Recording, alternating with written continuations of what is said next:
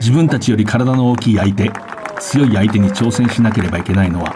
明治32年に日本にラグビーが伝えられてきてから変わることのない宿命です。大西哲之助。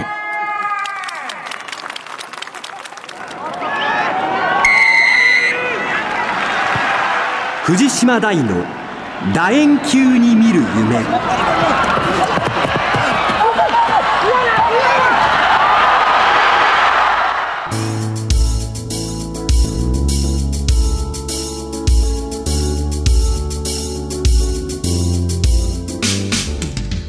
んにちは。スポーツライターの藤島大です。第1月曜の午後6時15分からラグビー情報をお届けしています。今月のゲストは NEC グリーンロケッツのフルバック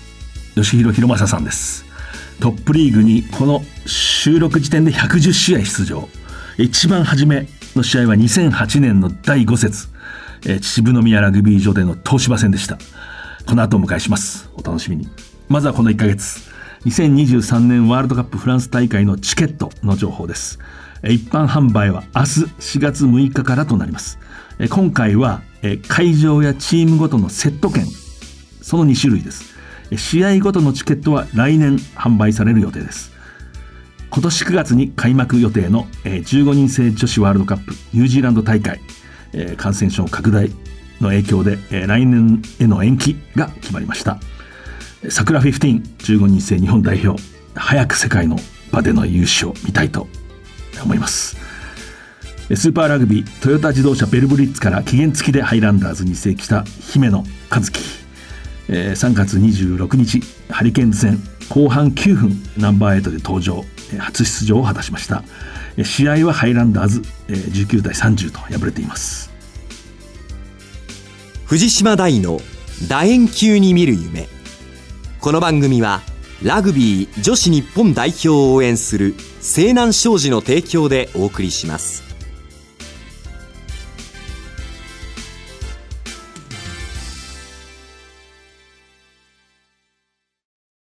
今ここから始まってゆくつながってゆく最初は日の当たらない存在だった。私の夢だけど今や世界が舞台となった。一人じゃないあなたと輝き桜リサイクルモアウィーキャン西南商事はラグビー女子日本代表を応援しています。スポーツライターの藤島大です。NEC グリーンロケッツの吉弘博正さんにお越しいただきました。よろしくお願いします。よろしくお願いします。えーとまず私の方から略歴を話します1985年4月2日生まれということはもう36歳になったところ東京都の出身です鶴巻小学校これはまあ新宿区ですねそこから桐蔭学園中学、それから桐蔭学園高校、あのおなじみのラグビーの強い桐蔭です。でそこから筑波大学に進んで、そして NEC グリーンロケッツ、まあ、NEC に入社をしてグリーンロケッツに入団をしたと。身長体重180センチ、先ほど聞いたら現在は87キロ。一時95キロまで増やしたことがあると、その辺はまあ後で伺いたいと思います。ポジションはまあウィングもしますけど、主にフルバックということですね。早速もう、まあ、トップリーグが今年そのトップリーグという形としては、まあ、最後になるので、トップリーグの歴史が終わるときに、まあ、いわゆるベテランとして、しかもこう、たまに出てくるんではなくて、大概こう先発で出てくると、長持ちする人だなとは思いましたけれども、ここまでポジションを渡さないとことですね。で、えー、まあ、まず最初に聞きたいのは、一応トップリーグが今度最後だと。はい。最初デビューが2008年ですよね。はいこれだけ長く戦ってどんなことを考えてますか？終わるのがどうっていうよりももう、ここ2年勝ててない、そのことで、とにかく一生早く上げないといけないとか、このままで本当に終われないっていう、そのまあ自分のラグビー人生も、まあトップリーグ自体も含め、まあ NEC が優勝してた時代とかを考えると、まあこの成績でトップリーグが終われないっていう、そういう感じの方が強いですね。ああ今まあちょっとありましたけど NEC グリーンロケッツっていうのはやっぱり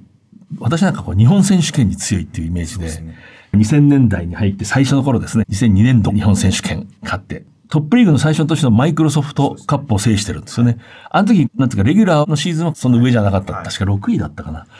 トーナメントに強いんですよね。リーグ戦だとまあ少しうん。落ちてしまうとこあるんですけど、まあ、トーナメントになると強いっていう、まあ、周りのチームも多分そういうイメージあったと思うんで、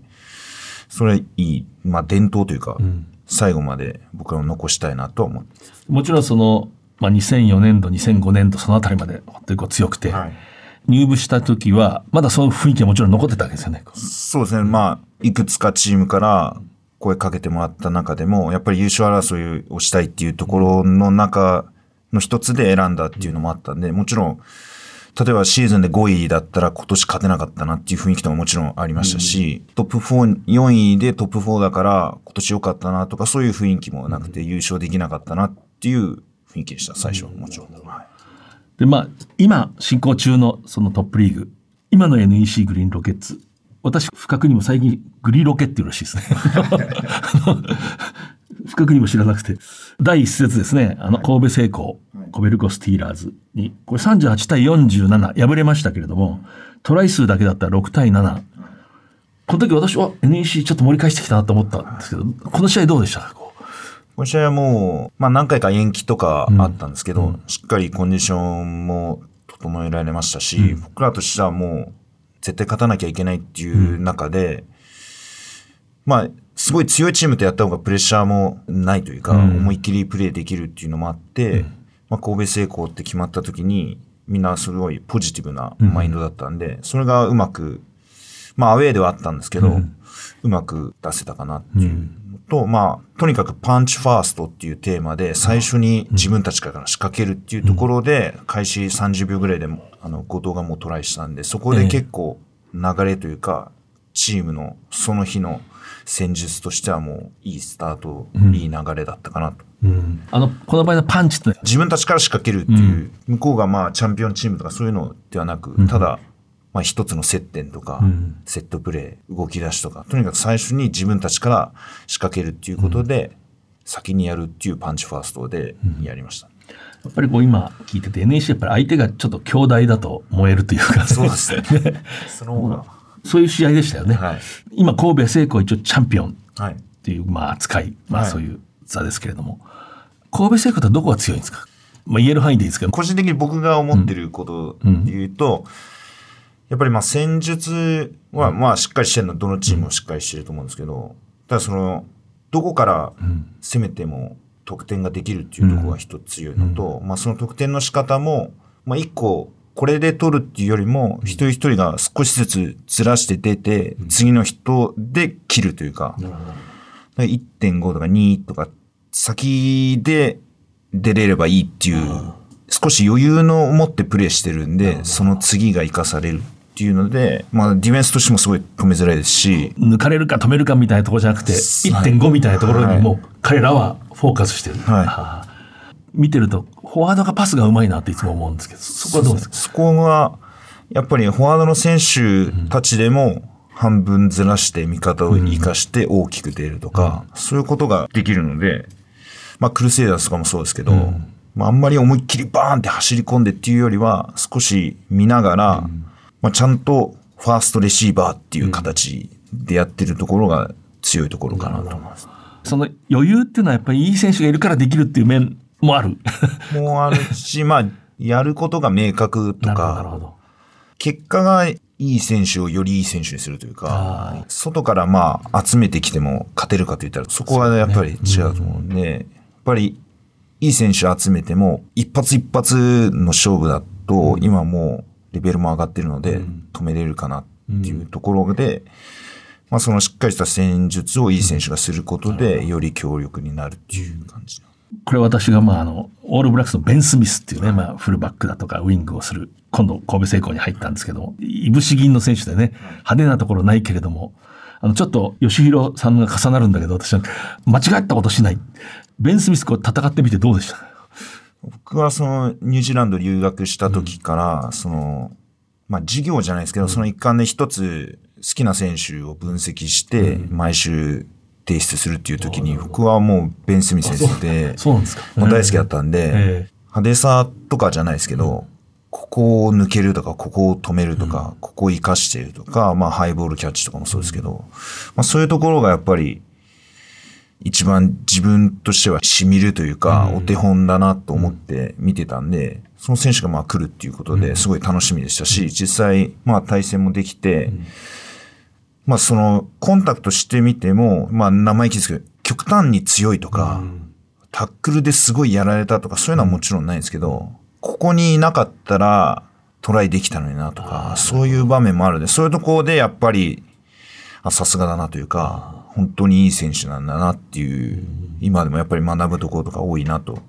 感じました。やっぱり読みなんですか？それは。こう、そういう。読みと危ないところにスッといるっていうのは。読みとあとは、やっぱり責任感とか、ああ、そっちか。うんあとはチームをどんくらい好きかとかも、いいこと言いますいやいやいややっぱり、痺れますね。例えば、タックルミスになったとしても、そこに行くかどうかっていう、うんうん。その人がタックルミスして、まあ、スタッツでマイナス1つくのか、あまあ、あそこは無理だろうと思ってタックルしない人はタックルミスつかない。はい。でもそういうところに行けるか行けないかって、やっぱり自分を守るかチームを守るかの違いというか、そこで別にマイナス1つこうが何だろうが、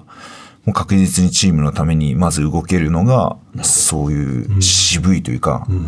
いい選手が評価されるスタッツマイナスつくなと思っても行った方がいいって思ったら行くと。例えばまあ、プロで全部スタッツで管理されるようなチームだったとしたら、もしかしたら行かないプロ選手も出てくるかもしれないですけど、そうじゃなくて、まあチームが勝つとか、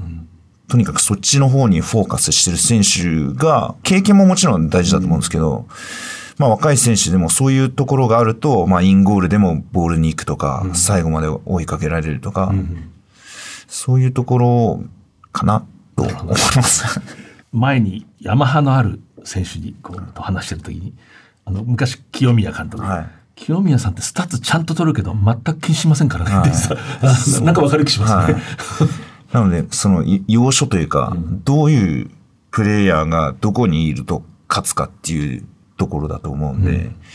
まあ、スタッツにすれば、出れない選手からの説明とか簡単だと思うんですけどね。ここで数字で負けてるからっていうよりも、いや、あいつ出た方が勝てるだろうっていう、そういう世界の方が、まあ、強いし、本当にまとまるというか、そんな気がします。でちょっと NEC の方でもアレックス・グッドっていう選手が今季入って、はい。これイングランドのイングランド代表でフルバックが多かったけどもサラセンズのはい。名スタンドオフで、イングランドのこうメディアとかファンはなんでもっとイングランド代表に使わないんだと、はい。エディ・ジョーンズさんがあんまり好きじゃないっていう説がもう あの非常にこう向こうのメディアにもたくさん出るぐらいの愛される選手だと、一緒にプレーしてどうですか？漠然としたイメージで、ヨーロッパの選手ってなんていうんですかね。まあ、いい意味でプライドが高いっていうか、なんか自分の仕事についてこいっていうイメージだったんですけど、まあそんなことはなくて、もう、まあ変な話、ちょっかいもいっぱいいろんな選手出しますし、え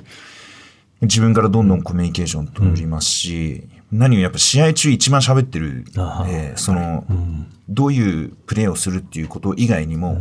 いろいろ喋ってコミュニケーション取ったりしてるんで、そういう部分でやっぱり一流かなっていう。まあプレーしててももう、誰にでもいいプレーはすごい褒めるし、ダメなプレーをすれば何やってんのっていう、僕ももちろん、もちろん怒られますし、褒められますし、もうみんな関係なくもう、そういう意味ではもう入ってからすぐそういうスタンスなので、チームに合ってるというか、いいなと思ってます。時々シュッと走ると足速いですよね。足早いです。実は実はというかこう、顔が足速そうに見えない、はい。ヨーロッパの、まあ、ラグビーっていう特徴もあると思うんで、そのキックとか、硬いプレーとか、ちゃんとしてるっていうだけで、その個人的なインパクトっていうのはそん。なにイメージなかったんですけど、自分で言ってもいけますし、まあその足も速いですし、いい意味で裏切られるというか。だからフルバックで多分あんくらい試合に出れたり、トライ取れたり、それはちゃんと理由があるんだなっていう感じです。あの人やっぱいい選手だなと思って見たいですね。ぐっと出てないかなって思っちゃう選手ですね。で、えー、2試合目こうドコモ NTT ドコモ、レッドハリケーンズ今季好調なんですけどこれにまあ19対38で敗れますね。これちょっと痛かった。もちろん油断とかも全然なかったですし、まあ、ただ、神戸で勝ちきれなかったところと、身体的なダメージもまあでかいっていうところと、まあ大阪も通じてな、なんか少し元気ないというか、ただその、あの時はやっぱり勝たなきゃいけないとか、早くどうしても一勝しなきゃいけないっていう、まあ周りの目もそうだったと思いますし、自分たちもそういうのがあったと思うんで、いまいちその、簡単に言うとげ元気がないというか、インパクト、アタックの、ディフェンスっていうよりもアタックのインパクトがなかったっていう。だからこうシーズンってそういうことあるんですよね。ちゃんと練習しててもちょっとこんな身があって。じゃあ TJ ペレならやっぱりみんな知りたいと思う。やっぱり相当インパクトありますよね。どうですか戦ってみて。インパクトはもちろんあるんですけど、その、多分それ、結果がインパクトある結果になっているだけで、まあ、無駄走りというか、サポートプレーもすごいしますし、ペナルティーゴール狙った時も一人だけチェイスしてるとか、まあ、ルーズボールにいち早く走ってるとか、飛び込んでるとか、そういう結果、ボールが転がり込んでるっていうところだと思うんで、まあ、ベン・スミス選手もそうですけど、そういう一流になればなるほど、そういう、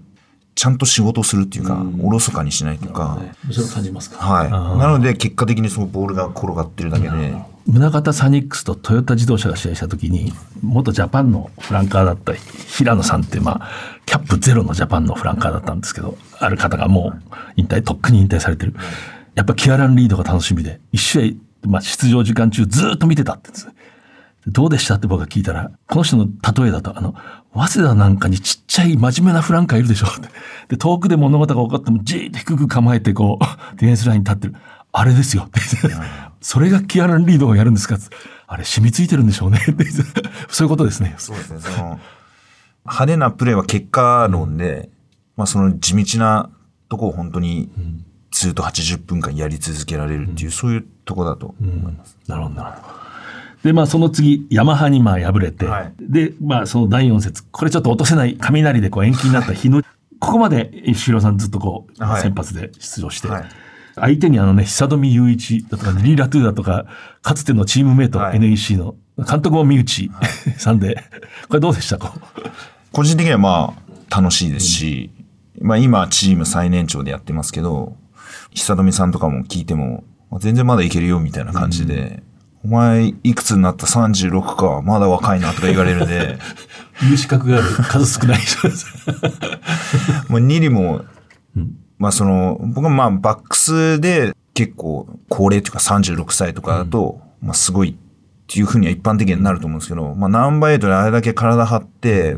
まあカウンターでも前に自分でまっすぐ行ってるスタイルがずっと変わらないっていうのを見て、まあ年も言い訳にしかならないと思いますし、まあそういうのを見せてもらって、すごい、まあ良かったなっていうか、結果はすごい残念で、あれですけど、すごいまた学ぶものがあったなっていうすごい感じました。で、その次パナソニック、まあ今充実してますけれども、で、まあ、えー大敗しますけれども、あの、吉弘さんちょっと足を痛めて、その試合から欠場しましたけれども、まあ今、本当に今進んでるとこなんで、チームの中のことでなかなか外に簡単に言っちゃいけないだろうし、しかしまあ今、グリーンロケッツ、ここからどうしていきます？どうなっていきますか？まあ一番いいというか変わるのも、まあ勝つことでガラッと変わるしかないと思ってるんで、まあまずは勝つためなんですけど、まあパナソニック戦に関しても、まあ最初の入りはそう悪くないというか全然良かったと思うんで、そこでスコアできるかできないかで、もうガラッと神戸戦みたいになるか、もう一方的になってしまうかっていうのあると思うんで、でも最初にとにかく自分たちでいかにスコアするかっていうところを、まず80分っていうよりも、まあ、最初の5分、10分でどうやってリードして、まあ、折り返すじゃないですけど、10分を過ごすかっていうところをフォーカスして、で、その次に全体のプランに移るっていう感じで、行くのが一番いいというか、まあ、そこでもう早く勝つしかないかなっていう。ゲームの中の取り組み方とか、マインドのところとか、やっぱそれが大きいですかね。と思うんですけど、まあ、あとはまあ、大きく戦術を変わるっていうことはもう、残りのシーズンないと思うんで、手応えのあるアタックのところと、修正するディフェンスのところを、そこはまあ、細かいところをやって、まあ、全体的にはもう、とにかく最初にリードして、まあ、その、最初のパンチファーストじゃないですけど、こちらが勢いを持って、いかにいけるかっていうのが、もう、大事かなと。えー NEC グリーンロケッツの36歳、吉弘博正さん。なぜ、このプレイヤーが誕生したのかを聞きますけれども、あの、東院学園高校ってのはあのみんなが知ってる強い高校ですね。でも、はい吉弘さんは東院学園中学出身ですね。から上がった、まあ、エスカレーターで、はいここはその、当時、そんな、ものすごい強豪ということでもないんじゃないですか？どそうですね。い一度、山下大吾さんとか、うんあの代の時に、ベスト4になってますけど、その後ベスト8。で、その最初の時はベスト16という形なんで、まあ、すごい今みたいな強豪っていうわけではなかったです。あの、ししかもその、吉弘さんは、ラグビーを多分小さい頃からラグビースクールをして、ラグビーをしたいからこう、桐蔭学園中学に入ったんじゃなくて、どっちかというと勉強ばっかりしてたんですね、小学生。勉強 ばっかりして。て、で、最後、小学校6年生の終盤ぐらいに、その遊び仲間というか、うん。遊びを覚えてしまって、ん。まあ、小学生の遊びなんで塾をまあサボって公園でサッカーするとか、まあそういう形なんですけど、そこからめきめき、あの、成績が落ちまして、それでまあ結果的にはまあ、こういう言い方したらですけど、党員しか、まあ自分が受けた中では合格しなかったっていうところで、まあもう一つ最初に受かったところあったんですけど、で、それで担任の先生が、まあスポーツが好きだから、スポーツの全体的に強い学校に行った方がいいんじゃないかっていうのをいいアドバイスですね。要するに世の中の人がものすごい知ってるような、こうものすごい、こういわゆる受験校をこう受けてたわけですね。そういう子供だ、そのルートを行く。で、たまたまというか、問い学園中に入って、で、確かこれ前、どっかで聞いたんですけど、野球とかサッカーはセレクションがあって、入りづらかった、こう部活に。野球は、もう最初に A、B、C みたいなのつけられたり、あと、下のなんとかボーイズとかでやってないと、あの、一緒に練習できないとかずっと走ってるっていう感じで、サッカーも完全に別でサッカー同好会っていう部活がああ、で、サッカーをやったことない人はそっちでっていう感じだったああなので、まあ、いわゆるみんながなんとなくというか、ん。メジャーな野球サッカー。とか、そういうとこは全然入れる感じじゃなかったので、それで仲良く一緒に帰ってた友人がラグビーやるって言ったん。で、じゃあラグビーにするかっていう感じで。そういう感じで入ったわけですよね。はい。で、始めたら楽しかったですか？最初はその、いろんな部活を転々とする中で、そのラグビーの聞いた時が、まあ結構遅めだったので、もう最初に入った時の週末が、セプターさんがあのグラウンドに来て、新入生はこれを買いますって、買って本、来週から本入部ですっていう時だったんで、で、親に買ってもらったんで、もう、最初はまあなんとなく中学生なりに親にわ悪いから、もう絶対続けないとダメだなっていうスタートだったんですけど、そこから、まあ、二十数年経ちました。ラグビー用品メーカーいい仕事しましたね。で、まあ、えー少し早足で行くと、で、まあ、桐蔭学園高校に今度進みますよね、エスカレーターで。はいそうここには、割とラグビーで自信のあるやつがここから入ってきますよね。はいこうたくさん。はいでそうすると、付属から上がった人ってちょっと、まあ、引け目を感じるというか、でもどうせ負けず嫌いでしょ？そうそう プレーとか体の強さとか、でも、もう推薦で入ってくる選手とかやっぱり少し違うんですけど。ただでも、まあ中学から上がってくる、その中で、中学の中では神奈川一回も負けなかったですし、それなりの、まあ、小さいプライドを持ってきてたんで、まあ個人っていうよりは、この内部、内申請で負けないようにしようとか、もうそういう感じで、ただその外から入ってくる、まあ推薦のみんなもなんていうんですか、割とすぐ打ち解けたというか、打ち解けないと乗り切れないような練習とか、なるほど、なるほど。そういうチームだったんで、高校3年生もすごい、まあその強かったですし、1年生が束にならないと生きていけないというか、なるほど、なるほどね。そういうのだったんで、まあ最初はもちろん負けないぞとか、あいつより早くメンバーに入るとか、そういうのはあったんですけど、基本的にはもう一緒に束になって立ち向かうっていう感じだった。よより大きな試練があるんで。はい、そんなこと言ってられないっていう。あ、よくわかる気がします。で、2年からはもうレギュラーですよね、確か。最初の数試合ずっとリザーブで出れなくて、で、春の関東大会ぐらいから試合に出れるようになったっていう感じです。高校3年最終学年の時はもう花園で、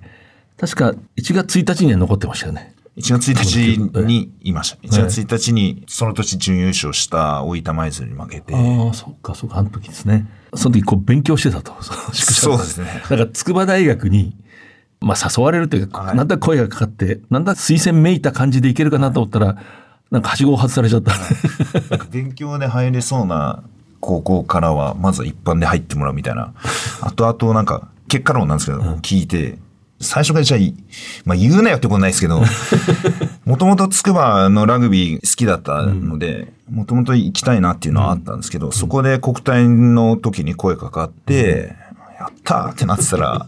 言われたんで、急遽、一回受験生を卒業、勝手に卒業してからの受験生出戻りというか、だから、花園宿舎でもやるだろうね。はいただスタンドオフだったんで、まあ、桐蔭学園は戦術をしっかり勉強するっていう、そういう教えもあるので、まあ、1、2時間ぐらいは自分で全部プランをノートに書いて、ミーティングで発表するっていうのがあったんで、それはやってましたけど、それ以外はもうずっと勉強してましたけど、まあ、東大を受験するハーフ団の、スクラムハーフの友人は東大を受けるっていうのだったんで、それに比べればまあ、大したことないなっていう感じで やってたんで、一緒に勉強してやってました。あの、3年生はシングルのホテルだったんで、ずーっとこもって、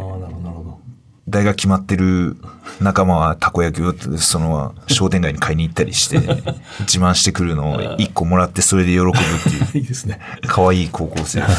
でもまあ、1月1日まで戦って花園で、まあ、守備よく合格をして、はいで、早稲田大学も合格した。はい。で、やっぱりその時にちょっとこう挑戦する側に行きたかった。まあ、ちょうど同期で4人党員から早稲田決まってたっていうのもありますし、まあ少し離れてというか、上を食うというか、今の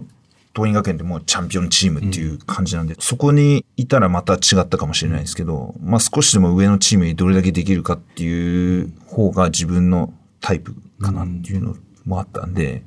あとはまあアタックが好きだったので、ディフェンスの強い渋いチームに行きたいっていうのがあったんで、で、まあそうやって選んで、で、今度筑波でも、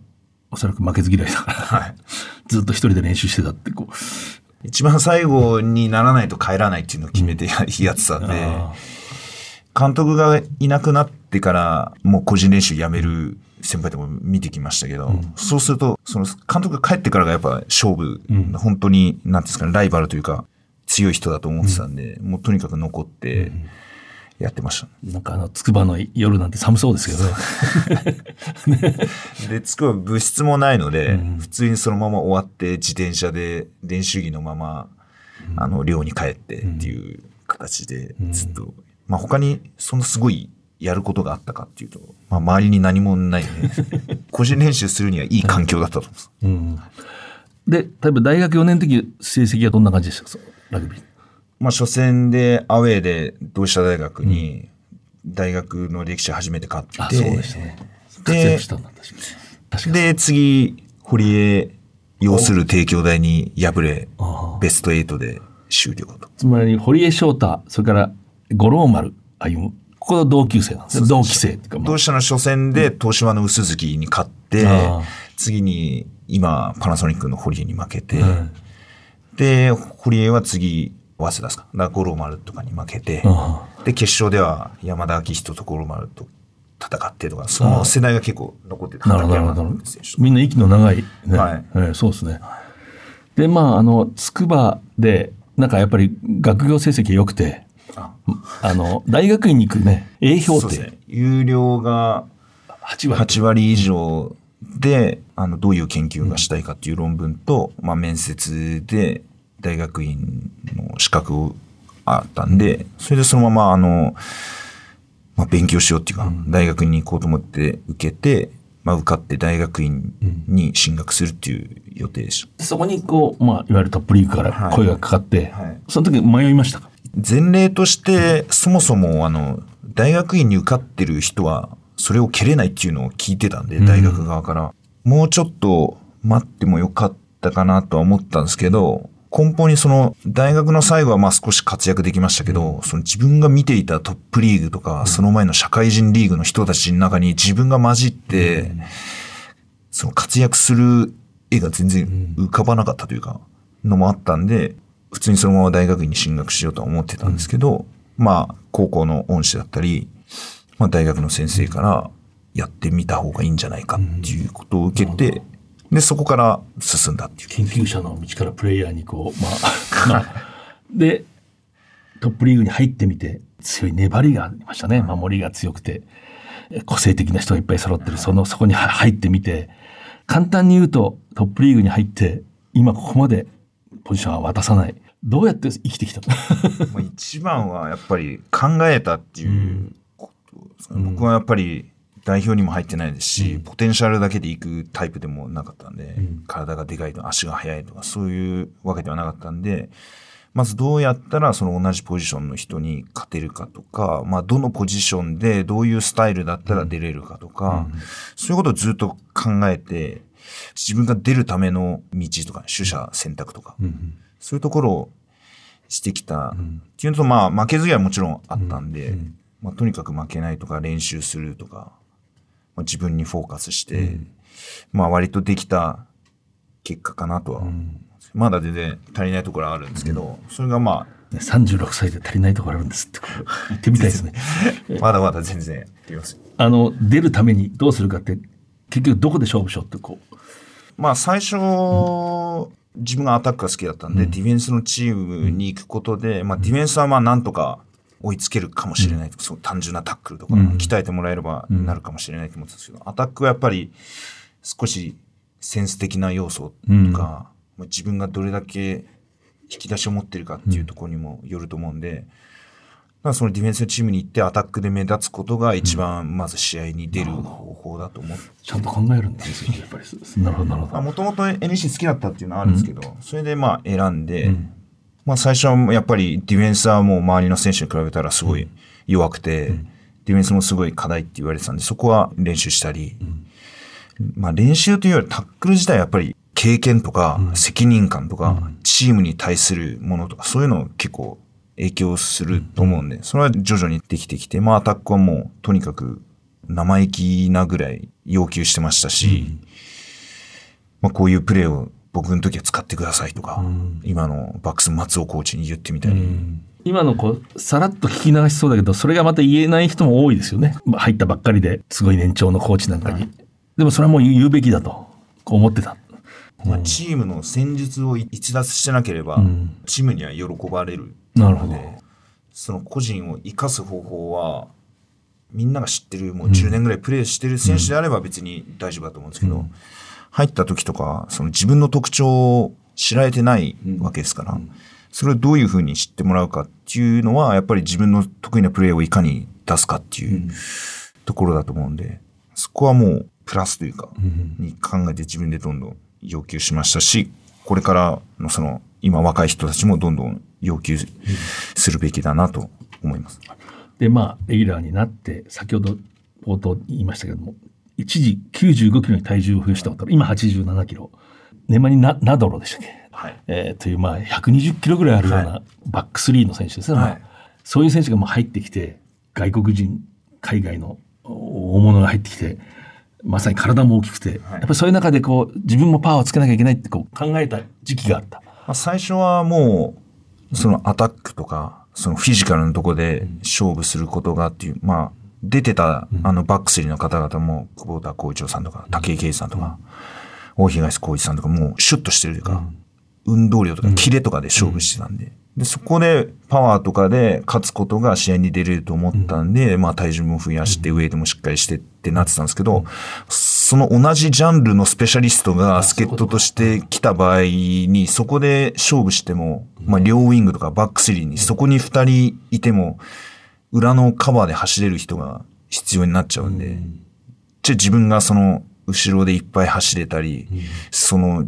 助っ人外国人と言われる人を活かせる選手にならないと、まあ試合に出続けるのは難しいと思ったんで、その運動量を増やす。そういう選手になるために、まあすぐ落としたっていうよりは、その体重でやってみたところ、まあ怪我が多くなったり、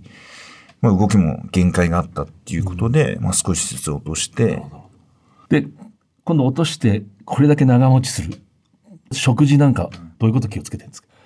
マインドセットとしてはやっぱり食事とかは年々厳しくなりますし、体重のコントロールもまあ難しくなるところで、ただまあ疲労回復はより気をつけないといけないんで、食べなきゃいけないところは食べなきゃいけないと。なので、そのシーズンに入るまでにもう一回絞って、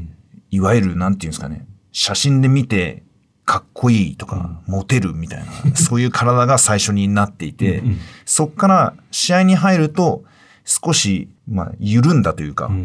感じになっていくと。まあ、好きなものを食べるってほどじゃないですけど、ある程度制限をい緩くしていっって、自分の一定のスピードとか出るまでは厳しくして、そこからはもう疲労回復のために食べるとか。そのこうサイクルっていうのは、自分で経験で掴んでいく。そうですね。一番はやっぱり自分で試してみて、でもそういうところがやっぱりその経験というか、長くやってる人の強みだと思うんで、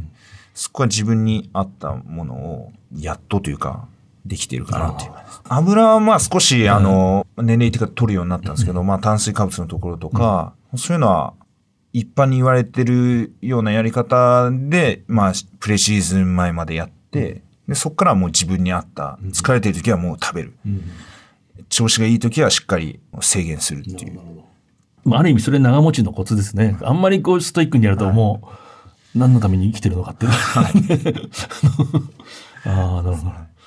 で、今こう、まさにプロフェッショナルな心構えだったと思うけど、社員の選手ですよね。はい。今は、そのもともと大学の時にスポーツマネジメントを専攻していて、大学でもそういう勉強をしたいと思ってたので、一昨年の4月からチームのマネジメントスタッフの仕事を手伝うような形でやってるので、まあ最初は広報の SNS みたいな仕事をしたり、まあグッズを作ってみたり、まあ SDGs 関係のコラボをやってみたり、まあそういう仕事を今してます。あ、なるほど。そのチームの、そのマネジメントをすることが、まあ、社業でもあると。はい。なるほど。そのなんか、グッズが評判、グッズを開発する、なんていうか、舞台。そうですね。その、チームの中で、小学校みたいに委員会があって、普通に風紀委員みたいなところとか、美化委員とか、練習環境委員とか、その何が壊れたとか、どういうものが必要かっていうとこ。ろ。で、そこでファンクラブ委員っていうのがあって、まあそのワールドカップとかで人気が、まあラグビーが出たっていうところで、で、僕たちが日本代表選手がいない中で、どうやってチームを知ってもらって、どうやってグリーンロケッツを応援してもらうかっていうのを考える舞台の一つの活動として、そのグッズを作って、まあ身につけてもらったり、そのグッズからグリーンロケッツを知ってもらったりとか、グリーンロケッツのファンの人がより貴族意識というか、思ってもらうようなものを作れないかということで、グッズはやってます。なんですか、アビコ公募戦隊、戦隊ですね。で なんかこう、何が評判いいんですか？作ってみたグッズ。まあ今は、カレー、あ、へえ。今はその、今その新リーグに向けて地域密着とかいろんなチームが市と協定を結んでると思うんですけど、まあ地元の食材を使って、まあ何かできないかということで、キャンプ好きな後輩たちで、まあ特にカレーが好きな後輩がいたんで、それを一緒に連れて、でカレーを開発して、レトルトですか？はい。今、誰もがグリーンカレーですかって言いそう。で、そうなんですけど、もうより多くの人に知ってもらうためには、グリーンカレーに行くのは結構挑戦すぎないかっていうところで、普通の豚筋の、豚筋。豚筋ジンジャーカレーすでに美味しそうですね。聞いた瞬間に。の が今一番売れてます。で、シロさんにはこう、個人の応援あ団がね、ついてて、なんか、どういう人たちがそれを。簡単なまとまりで言うと、もう母体は中学高校の当院のラグビー部の同級生たちが作ってくれて、でそれぞれがまあ社会人に入って各地方に最初ね、配属されて、配属されて、その後まあ30歳ぐらいでうん。中心に戻ってきたところで、まあ何か騒げるところがないかっていうところで、でも集まって、なので応援団は今14年目になるんですけど、10年目ぐらいから突然発足されてて、1年目からずっと応援してもらってるってわ気持けですちわかりますよ。つまり、学校出て、い一般の会社、企業に就職して、はい。地方に配属になって、はい。い、ろんな経験をして働いて東京勤務に戻ったら、まだあいつがやってたって。で、土日で集まろうぜと、その、まあ今はコロナの関係であれですけど、うん。昔はまあみんなでお酒飲んだり、ナイターゲームがあったり、まあそういうのがあったんで、まあ結婚式で集まるみたいなイメージで試合を使ってもらって、まあそれはすごい個人的にもみんなが楽しめる場というか、で長く続けてきた、良かったなと思う一つです。大体こう、中学高校のね、ラグビーの仲間が来るやつはいいやつですよ。これだけ長くトップリーグプレーしてたえ人に会えて聞きたいんですけど、これずっとプレーしてきて、まあ自分のチームでも対戦相手でも、この選手は良かった、すごかったとか、優れていた。あるいはもっとこういう人は称えられていいんじゃないか。教えてください。一緒にやった中では、アンソニー・ツイタバキ。よく、紳士とかジェントルマンってあの言いますけど、本当にもう、グラウンドでもそうですし、グラウンド外のところでも、例えばお酒飲んでたりしてても、その、まあ、羽目は外すんですけど、根本的にもうすごい紳士だったり、チームのためっていうのがもう染みついてるような人で、プレーももちろんすごかったですけど、まあ、取り組み方とか、選手への接し方とか、結構チーム内でもみんな特別し、尊敬してはい。ニュージーランド出身の、まあ、センターそうですねええパッと、思い浮かぶ。はい。うんですね。なるほど、なるほど。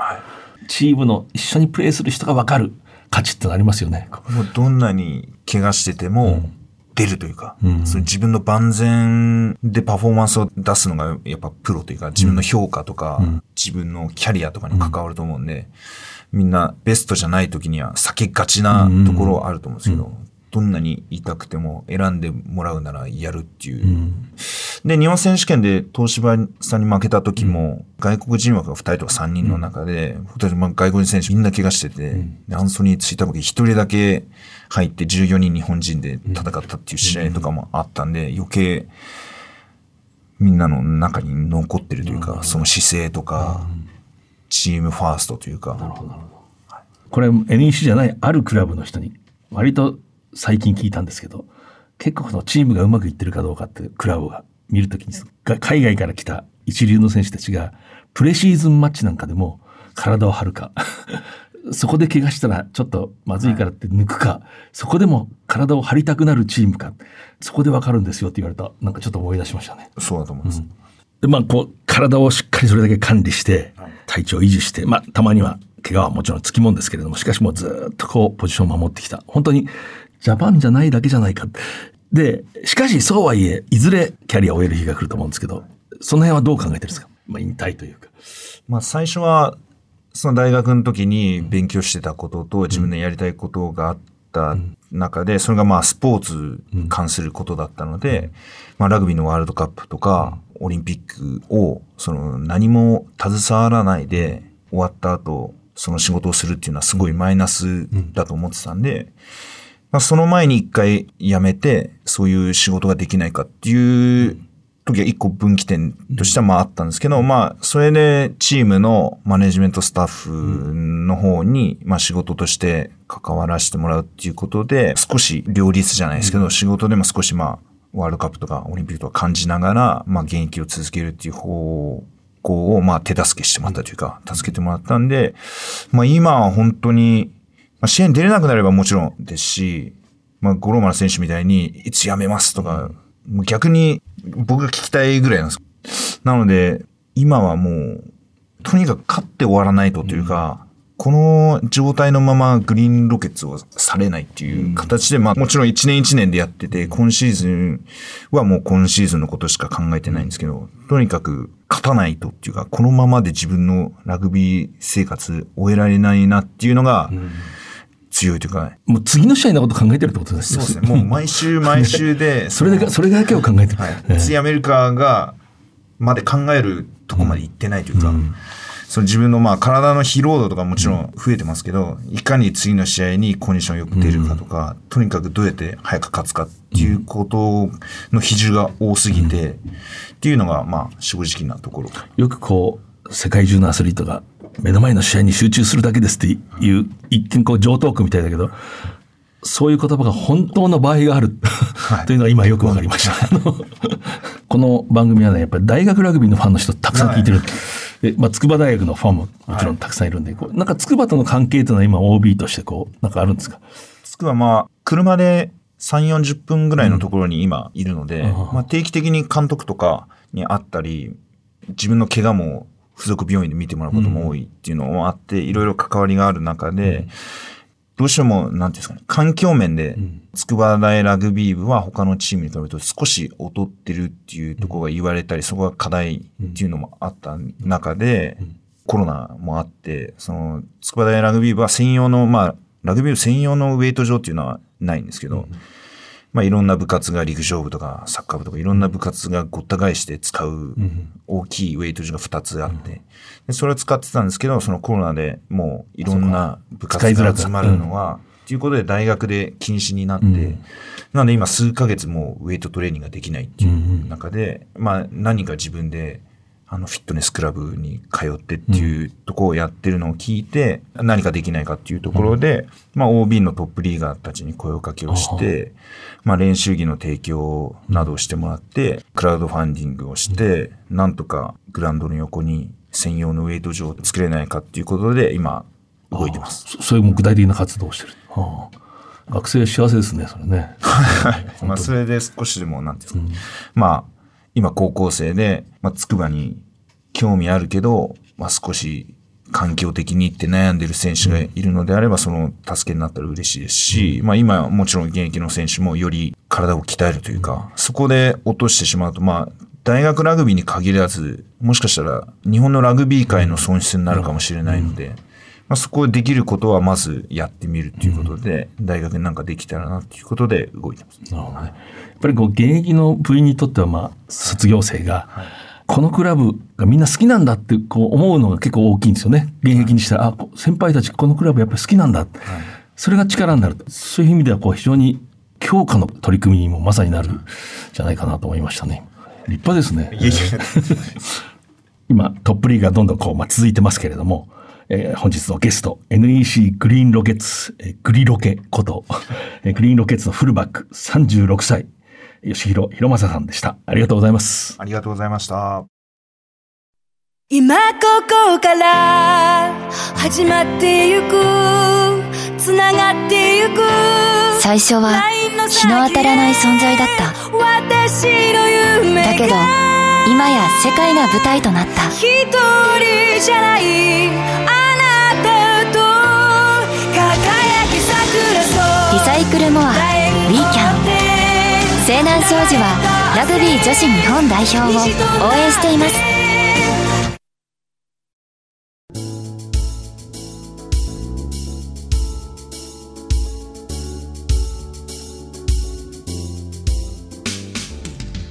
自分たちより体の大きい相手強い相手に挑戦しなければいけないのは明治32年に日本にラグビーが伝えられてきてから変わることのない宿命です、えーこれ大西哲之助さん。1988年11月に出版された「ラグビー荒ぶる魂」という岩波新書。えーその中で述べています。え私なぜこれ今急に思い出したかというと今トップリーグ進行中ですけれども本当にボーデン・バレットがいるキアラン・リードがいるマイケル・フーパーがいる私も解説をしていてえ取材をしていてトップリーグ充実してるなとえ世界の顔が集まって本当に堂々たる試合が行われているなというふうにこう、まあ、思うんですけれどもやはりこの日本のラグビージャパンが自分たちよりも骨格に勝る相手あるいは幼少期からの経験をに上回る相手に対して創意工夫して独自性を発揮して挑んでいくという構図っていうのはやっぱりこう忘れてはいけないなと。トップリーグでも各チームにもなんかこうそういうプレーを想像してほしいという気持ちがこうなんかこうどんどん湧いて湧き上がってくるというか最近そう思います。この番組は放送の翌日からポッドキャストで配信します。ラジコのタイムフリーでもお聞きいただけます。来週のこの時間再放送があります。次回は5月3日の放送です、藤島大でした。最後にプレゼントのお知らせです。ゲストの吉弘弘正選手サイン入りロケッツグッズを抽選で1名様にプレゼントいたします。締め切りは4月18日です。ご希望の方は番組ウェブサイトからご応募ください。お待ちしています。藤島大の楕円球に見る夢。この番組はラグビー女子日本代表を応援する西南商事の提供でお送りしました。